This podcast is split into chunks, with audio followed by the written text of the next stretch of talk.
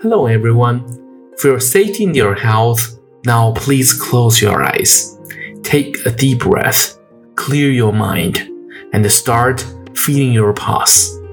Welcome back to GFD channel. You're at the episode 59. Today we continue the topic of deep fear under subconsciousness. Before addressing the topic, here's a simple question. What is language? Or what is expression.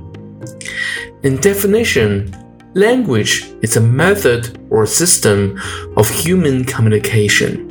As human, we use our language to express whatever that is in our mind and to exchange them with other human.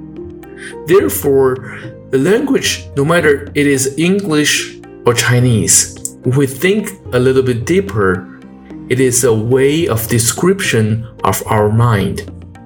Not only that, we have created almost all of our complex knowledge and logic systems by using the language we know.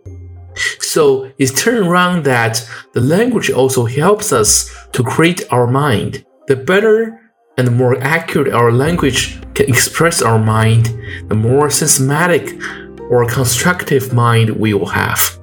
In the other hand, if we learn a language that can easily misleading our thinking to an incorrect direction, it will cause chaos and pressure in our mind. And for a longer period of time, the pressure increases the fear and our subconsciousness.